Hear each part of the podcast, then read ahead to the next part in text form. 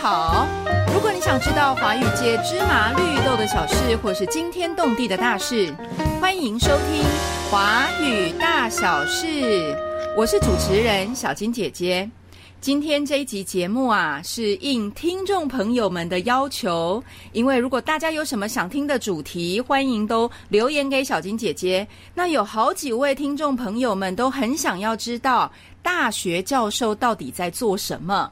是不是像大家呃知道的？哎，有寒暑假哎，好棒哦！然后钱多事少离家近呐。我们今天小金姐姐特别为大家邀请到了一位特别来宾，他是。小金老师，可是那个小金老师不是我。哦 那我们现在先请小金老师跟我们的听众朋友们打声招呼吧。呃，主持人小金姐姐，早安。然后呃，各位听众朋友好，我是小金老师。我跟那个小金姐姐同名，但我们的那个字都不一样，这样子。对对对，我是那个，我目前是彰化师大国文系助理教授杨小金。然后今天很开心可以接受好朋友小金姐姐的邀请，然后来。呃，他的节目呢，来作为一些对谈跟交流，其实 就是其实就是聊天的概念，对对，就是聊天，对，这样比较不会有很大的压力。对呀，好，谢谢小金老师。那我想要先问一下，替我们的听众朋友们问一下，小金老师，您是怎么当上大学教授的？中间要怎么要要有什么样的资格啊？要怎么过五关斩六将啊？可以跟我们简单的说一下吗？呃。其实这个问题真的是一个很大的问题。呃，哎，我我我我应该先自介一下，就是我在呃，我我今年呃刚就是进入大学，虽然不年轻了，但进入大学今年就正式成为专任老师，是今年是两年了啊，就是要要即将暑假过后要迈入第三年。嗯嗯。那我在这个之前在高中任教这样子。那呃，对。您在高中教了多久？我在高中教多久？这样这样好像会铺，有有有，这样会铺露出年纪。没有关系，我有什么差啦？没有差。对，嗯，对对对，大概有。就是我大学，然后研究所毕业之后，然后考教甄，然后就到高中去任教这样子。对，然后在中间的时候，就是我在呃进修博士嗯嗯。对对对。对，博士班又念了五年，嗯嗯嗯，然后呃，博士班毕业之后，我大概经过五年才到了现呃，才找到呃，才不能说才呃应征到了现现在的教职，嗯，所以基本的就是要对，基本就是要博士毕业就对了，当大学教授，对对对，然后在过程当中，就是我从博士班开始，一直呃呃到。专任的这个大学老师之前这个过程当中都有就是在大学里面兼课，就是担任兼任兼任老师的工作，所以呃呃那个时候就会比较了解一下那个大学的一些环境啦，然后他们的一些呃状况这样子。对对对，好，谢谢。那可以跟我们讲一下听众朋友们最好奇的问题，就是大学教授都在做什么啊？是不是大家想象的这么好？钱多事少，离家近，寒暑假不用上班。呃，就是钱多事少，离家近，然后这件事情好像跟我都没有。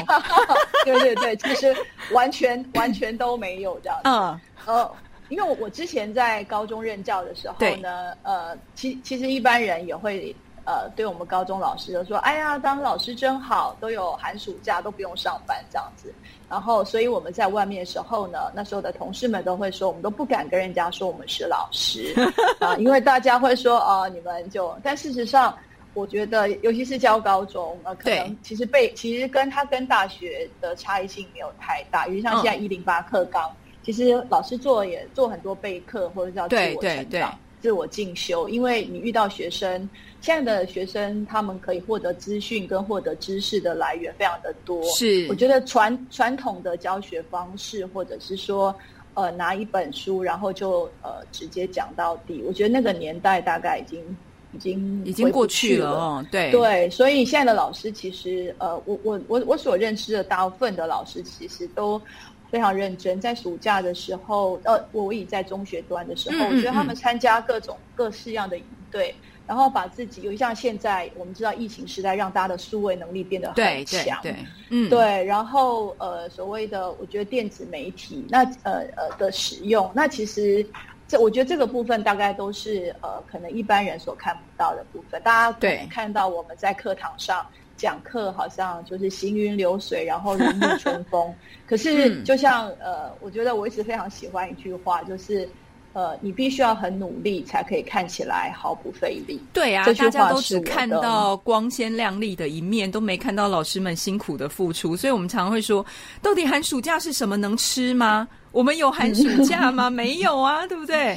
嗯，对对对。嗯嗯。像我，我想那个小静姐姐应该很有感。她 暑假的时候，寒暑假应该就要指导很多研究生的论论文，然后审查论文，然后自己要做研究，要发 paper。对，大概。就是对啊，只能利用寒暑假的时间，因为不用上课，所以才能利用这个时间来做研究。那我们先从教学谈起好了，就是大学老师的教学啊，到底我们要教多少课啊？课多不多？我我的课其实是不少的，可能是因为呃，可能呃，我。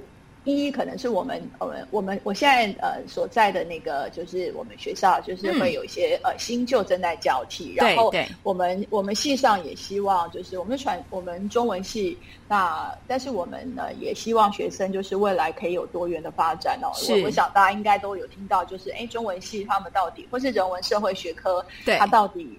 跟学用落差之间的的问题，然后大学到底是不是职业介绍所的 这个问题，或是职业养成所这个问题？那所以我觉得，其实像我们人文学系，其实现在都还花蛮多的时间在教学生比较可以具体实践的能力。对，所以所以系上开的课程，大概跟我跟小金姐姐一样，我们念书那个时候的中文系的传统课程，其实都比较不太一样了。对。就是在知识点，在呃学术这个部分本体之外，我们其实有很多实践性的课程，像小金姐姐这个这种 podcast 的这个部分，我呃在我们呃中文系、国文系里面，我们也有一些像这样子的课程，编辑采访啦，对对，呃，然后创作展演啦，嗯，然后像呃新媒体啊、自媒体啊，然后广告文案的写作这样，那我觉得其实这些都还蛮挑战。老师们的就是在备课跟就是在准备的方向上面的一个呃，蛮蛮蛮重要的一种一个对，因为跟我们传统的训练真的很不一样，老师也要有这样的能力，然后才知道怎么去教学生。我觉得这个挑战还蛮大的。所以像我自己的话，我可能一个学期，像我这个学期是五门课，十个学分，而且是五门完全不一样的课。哦，嗯，辛苦辛苦，应该大家都差不多，尤其是刚进学校的时候，嗯，我六门课也是不一样，然后十二学分，嗯，那如果遇到要开新课的时候，又要花很多力气去备课，那什么时间备课？就是寒暑假啊，对不对？对，嗯嗯嗯，所以这个是在我觉得，对对对，不好意思打断了，不会不会，对，我们是聊天的性质，对啊，然后呃。我我发觉到大学哈，就是可能呃，就是他对于老师在教学上一个很大的挑战，是因为他没有教科书，没有一个一一本可以万用的教科书。也就是说，我我我这学期教这门课，但下学期再教这门课的时候，我会有一些滚动性的。是没错，嗯。所以其实好像看似就是说，大学老师好像很自由。我发现到没有课本，其实有时候。其实倒不一定是一件很轻松的事情，因为挑战性更大，很大。对对对，你无法照对对对，没有办法照本宣科。嗯嗯嗯嗯。好，这个是在教学的方面。那还有啊，你看，我们说大学老师要教学、研究、服务，接下来我们来谈一下研究好了。刚刚我们说到，平常好像没有什么时间做研究，对不对？只好利用寒暑假。我不知道小金老师。在研究方面，嗯，你觉得大学老师这个是不是我们很重要的工作呢？对，也其实这是一件，这应该是我们最重的工作。我想那个那个小金姐姐应该很有感，就是呃，因为在大学的我们的职职级上面的分等，就是从助理教授到副教授到教授，那这个中间都是考核，大概不是说一进去到这个学校就可以从此高枕无忧 像这样子的。对，那其实希望现在现在呃，就是教育部对于老大学老师的一些评鉴啊、跟审核啦、跟升等，它其实是更为严格的。对啊。那呃。大部分的学校，就就我所知，他们对老师的研究的要求，事实上比例就是在呃，就是评鉴上面的比例是高的，所以研究其实是大学老师呃学生们可能看不到的部分，但是是大学老师每个夜晚挑灯夜战、夜以继日在做的事情。如果你看老师的研究室灯都还亮着，他为什么他为什么不回家或干嘛？大部分都是。都是在做研究，大家都不知道我们背后的辛酸血泪。对对对，看我们好像自己有一间小小的研究室坐在里面。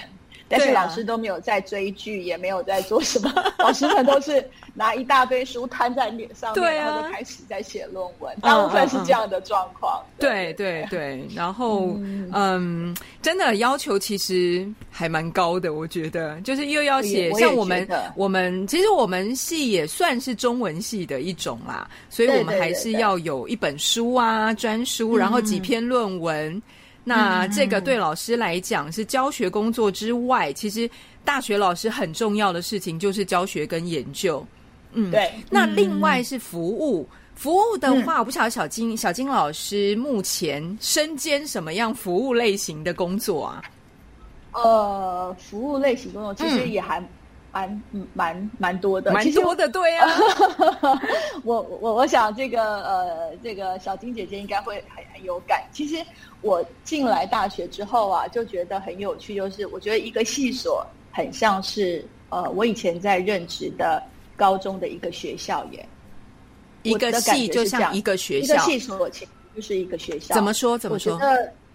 呃，你看，我们从呃主任，然后到助理，然后下面有老师。对，那我们是对，那其实就很像一个学校里面的呃，当然。其实有时候有一些比较小型的学校，它的人数其实可能跟一个系里面包含硕博再加大学部的学生的人数其实是差不多的。嗯嗯嗯嗯。所以我常常都觉得一个系所其实跟一个小型的学校大概已经是差不多规模。那还有要做的事哈？对，还有要做的事，比方说像我们会有学报，然后会要办学术研讨会。嗯嗯嗯，没错。呃，对你还要办学术讲座，你要帮学生，像呃，我想小金姐姐呃的学校跟我任职的张师大是一样，我们是师范体系的学校，对对，所以我们会有实习生要指导要访视，嗯，然后会有实习生返校座谈，就是这些东西大概都是在那种呃没有排课的时段，你要帮忙去做一些安排的，对，因为在系在系所的行政里面，大概就是。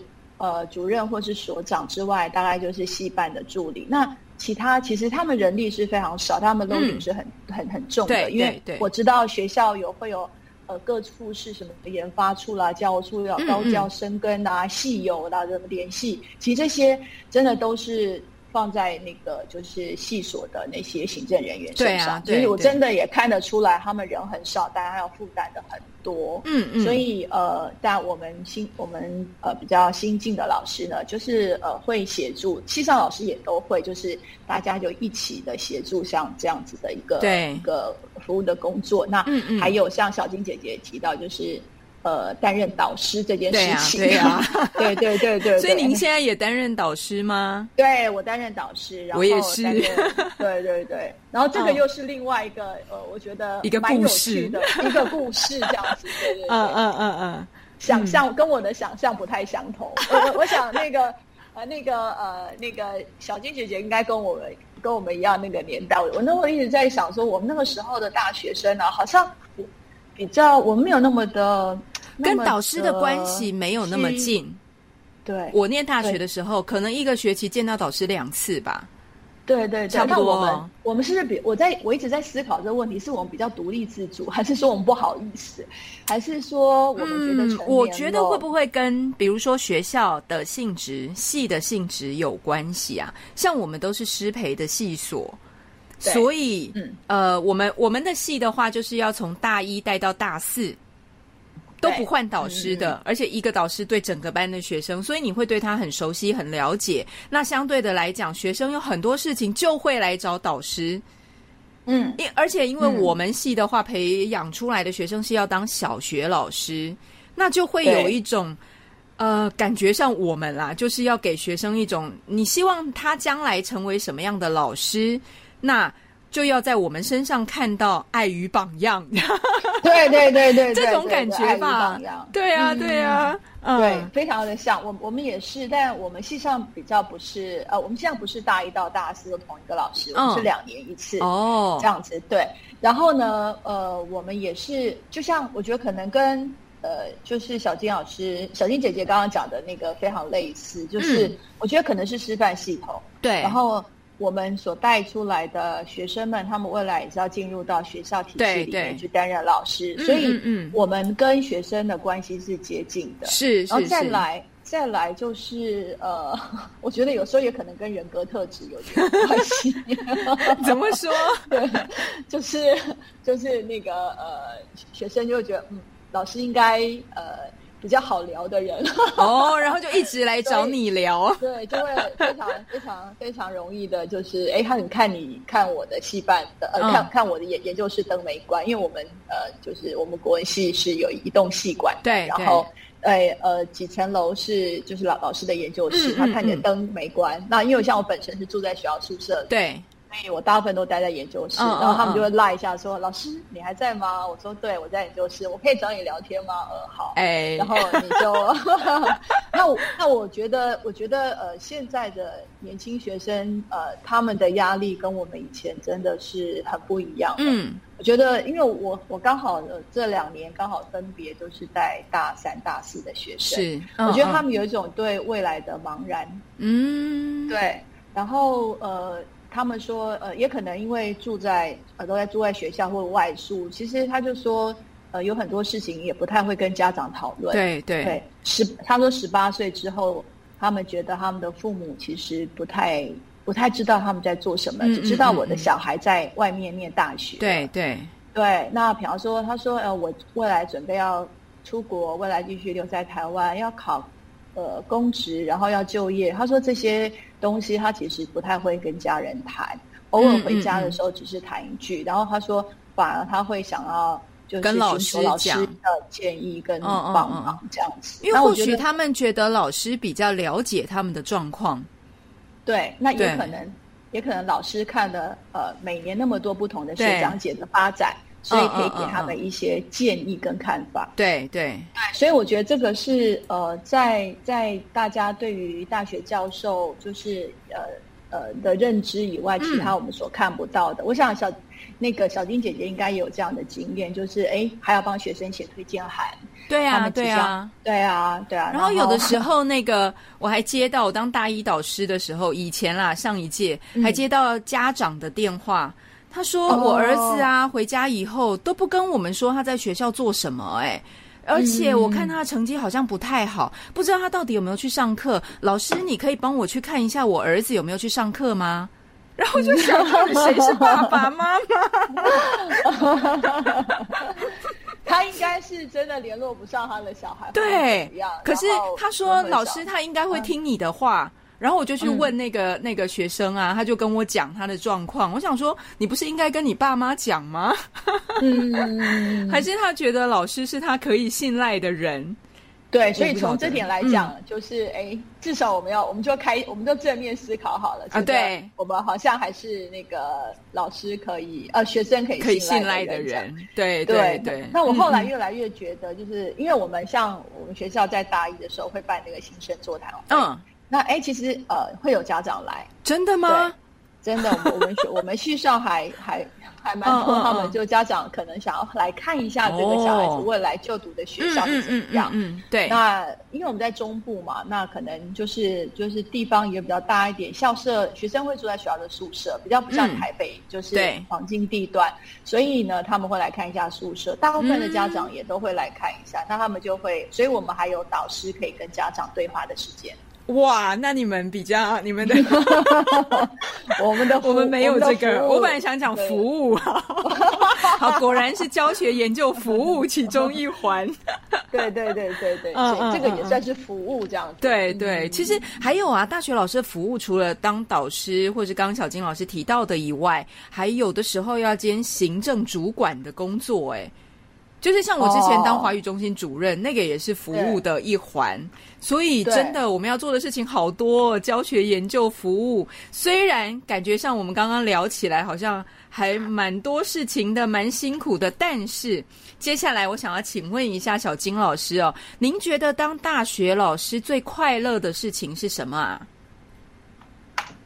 呃，我觉得最快乐的事情哦，其实回归到一个，就是呃，我进大学的初衷，就是我我其实是喜欢学术研究的呃的人。那对，当当然呃呃，进入到大学之后，目前为止可能呃也还没有，就是说真的可以去完成去做呃，就是就是呃，必须还有其他的工作嗯嗯嗯。但是我会觉得呃，他的自主性跟呃，我觉得，呃，发现问题，然后可以去找到解决问题的方式，这个是我自己觉得有兴趣的东西。那呃，基本上我也对我个人比较喜欢有挑战性，嗯嗯的的一个一个工作，或者是它会有一些不一样的可能性。嗯嗯嗯，可以举个例子吗？比如说到目前为止，您碰到了什么让您觉得好有挑挑战性？然后完成它之后。好快乐，是研究方面吗？还是？对，我觉得是是研究方面上面的一个一个问题，这样子。就是我我，比方说简单的来说，就是我觉得，呃，我之前我觉得自己在做一些学术研究的，嗯，自己自己在写一些东西的时候啊，出书或什么的，呃，自己发觉到可能比较倾向于教学型的语言，或是介绍型的语言，但那时候自己浑然未觉。然后别人也会说：“哎，我觉得小金你文笔很好啊，没有什么问题。”可是呢，当你但但这这又这又是当大学老师的甘苦谈了。我想 小金老小金姐姐应该有这种感觉，就是我们去投一些 paper 也会被感的。然后那时候你会开始人生自我怀疑。没错，我想说，我那么认真写出来，为什么问题写了三三张，满满的都是问题？对，然后那其实那时候人生获得很大的，就是非常的沮丧。我想说，我的研究室堆了一堆的书，然后我看了那么多东西，然后 后来我在想说，问题点到底出现在哪里？这样子。然后呃，其实有一天就呃，就是呃，也也是就是学术界的就是前辈老师啊，然后或者是透过这一些反馈的意见，他们告诉我们，就哎，他告诉我一句话，其实有点点破我的想法，就是学术语言、学术语言跟教学语言的差异点到底在哪里？在哪里？然后，呃，介绍型的语言就是我们认为理所当然，所以就把它给表现出来，没有在其中没有看到问题意识。对，对。但是，呃，作为学术研究这件事情，是我们发现问题，我们要把问题意识呈现，然后才才去做研究嘛。嗯，所以不是一个不是一个想当然而的过程。对对对，你要慢慢的去挖，然后抽丝剥茧，才会得到一个答案。对，所以我觉得有点是对我而言啦，我觉得有点是理性脑跟感性脑必须要区隔。那我觉得，哎，这就是一点点小小的收获。虽然大脑还是长一样，但是 所以您是您是说研究是理性脑，然后在教学是感性脑这样的意思吗？呃。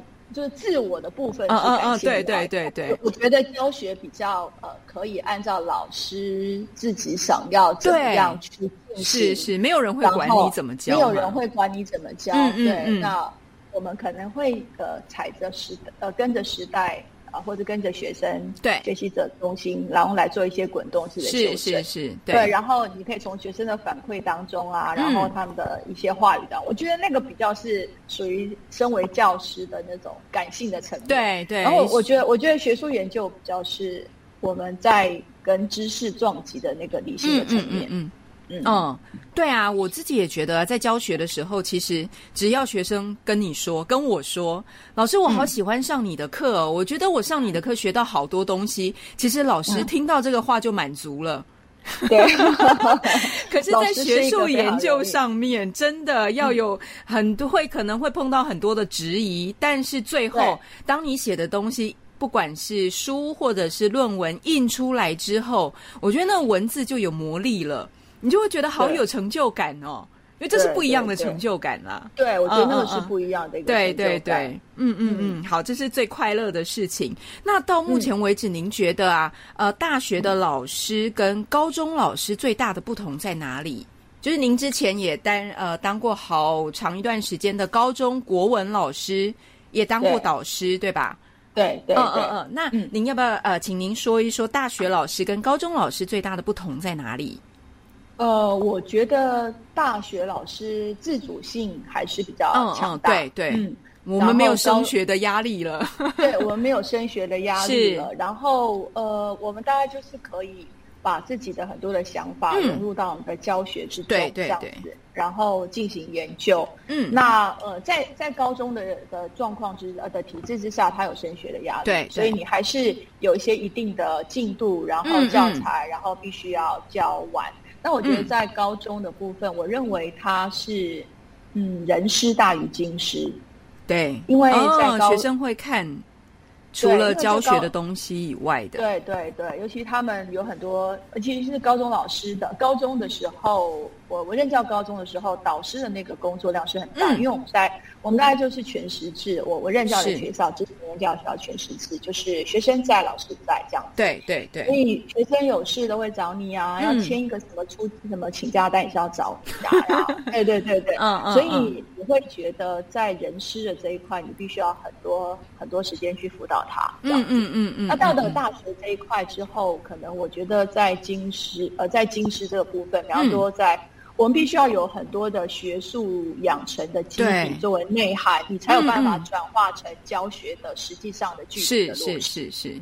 嗯嗯嗯嗯，所以这个侧重点可能不太一样，不太一样，对，不太一样。所以我从高中老师逃走了，我本来也是 修中等教育，然后也要当高中老师的，所以所以不一样的。对对对对，那在节目快要接近尾声哦，我想邀请问一下小金老师哦。呃，如果要您给同为大学教授的我们大家一句话的话，您可以说什么呢？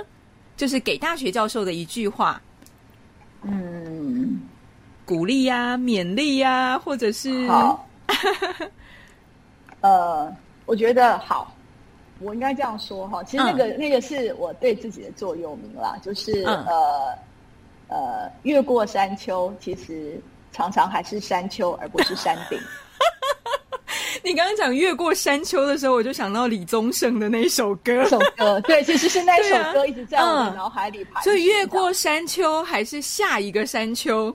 对，它其实不是山顶了。对对，呃，对，就是他意思就是说，其实人生其实是我我认为人生其实是不断的挑战。嗯嗯嗯，对。然后在大在大学任教里面，他的当然这个越过山丘还是山丘的意思，就是呃，看挑战是在什么样的层面，在教学的层面，在服务的层面，在研究的层面，我觉得他都可以呃拿来作为一个诠释这样子。嗯嗯，那呃，所以我。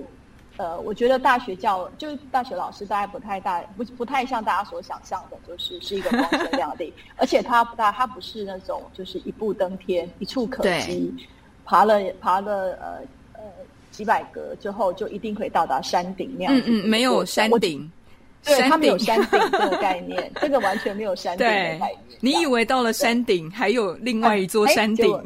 对对对，我就很，我就想到我之前呃，我我去爬过山东泰山，对，去爬过泰山，然后那时候去爬泰山的时候，跟自己呃跟自己在读那个就是呃中国古典文学里面在写那个《泰山记》的时候，我就觉得哎。非常的像，它真的就是你以为是山顶了，结果爬上去，天呐，它还有，就是 它还有更遥远的，嗯嗯嗯，你永远觉得好像有跨越不了的一个鸿沟。可是我觉得，其实人生大概就是这样子，哎，就是过程会比结果来的更有意义。嗯嗯，来的，我觉得大学老师大概呃。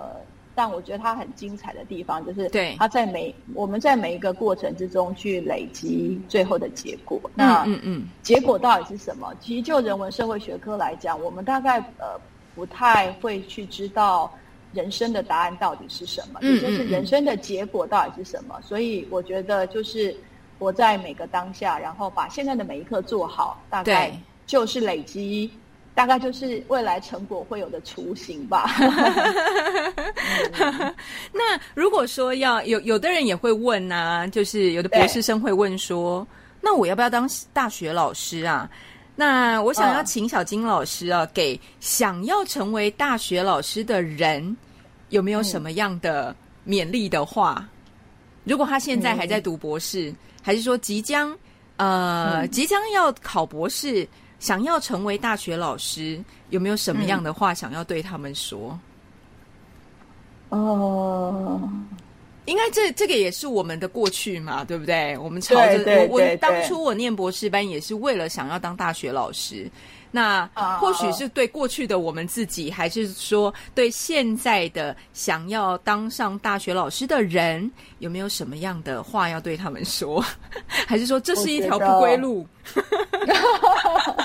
一旦踏上就没有回头了。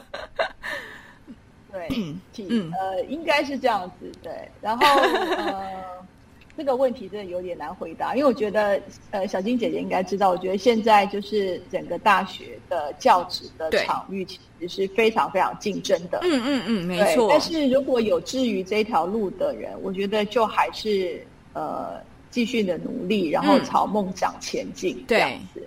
然后，我觉得，呃，应该。我我我啦，我的人生的想法就会抱着得知我幸不得我命。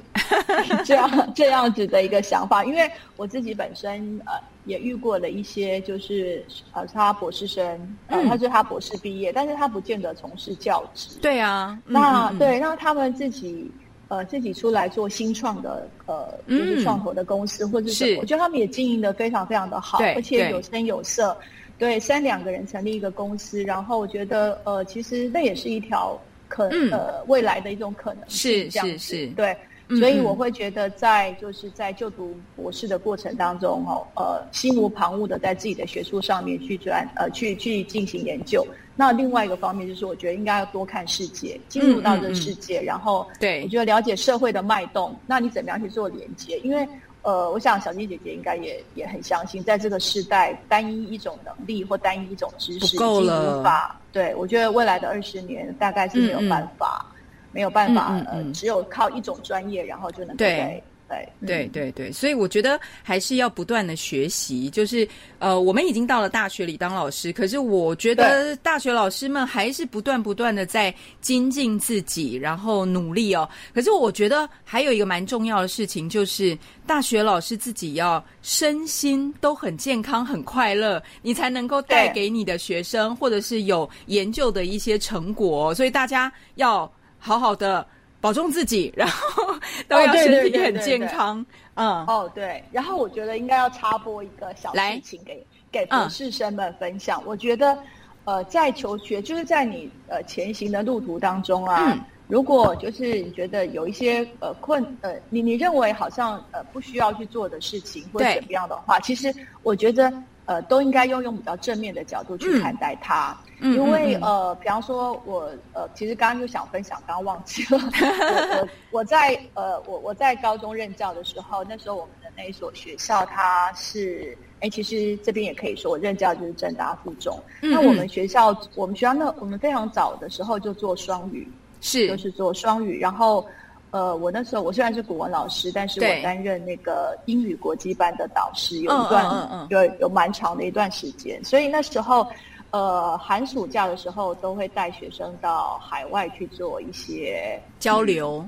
交流，对，然后他们也不管你是中文老师、数学老师、自然老师，他都要求你要全部用英文，所以那时候。我在高中老师的阶段的时候，其实就参加一些国外的 symposium，就是一些研讨会，对，然后也去德国的交换学校，我也有就是要尝试用英文去教授中文的一些课程。对，那那那个时候我们学校的家政老师也用英文去教 一个课程，因为在国外啊，因为在国外你不得不这样，那时候。那那时候可能对一些老师来讲都是苦差事，哦天呐，要用英文来这样教，嗯嗯。可是你硬着头皮，或是你逼，就让自己去学习。我觉得对，也是那时候的经验，然后让我跨入了华语教学，嗯然后也也有也有到，也让自己有了就是现在的自己。对对对。那当时候你绝对会是畏惧或害怕，是是是。但是我觉得跨过那个坎之后，我现在回想到那时候十年前的时候，我第一次，然后再到呃法国去，然后到那个美国西雅图的那些交换学校，那些过程，我从来我后来都回现在回头想，都是我现在成为大学老师的养分。对，没错，而且视野变得很开阔。对视野变得很开阔，所以我也会鼓励博士生们，就是你在你自己的专业之呃专业之内，就是不外行，但是专业之外的部分，其实应该要多学习，多多的多嗯嗯，对，嗯嗯，好啊，谢谢，今天非常谢谢小金老师来到我们的节目，跟我们聊了大学教授到底在做什么。其实有辛苦的事情，可是也有让我们觉得很有成就感、很快乐的事情。那呃，非常感谢小金。老师接受小金姐姐的访问，谢谢小金老师。好，谢谢谢谢。如果你想知道华语界芝麻绿豆的小事，或是惊天动地的大事，欢迎继续收听《华语大小事》。我是主持人小金姐姐，我们下次见喽，拜拜。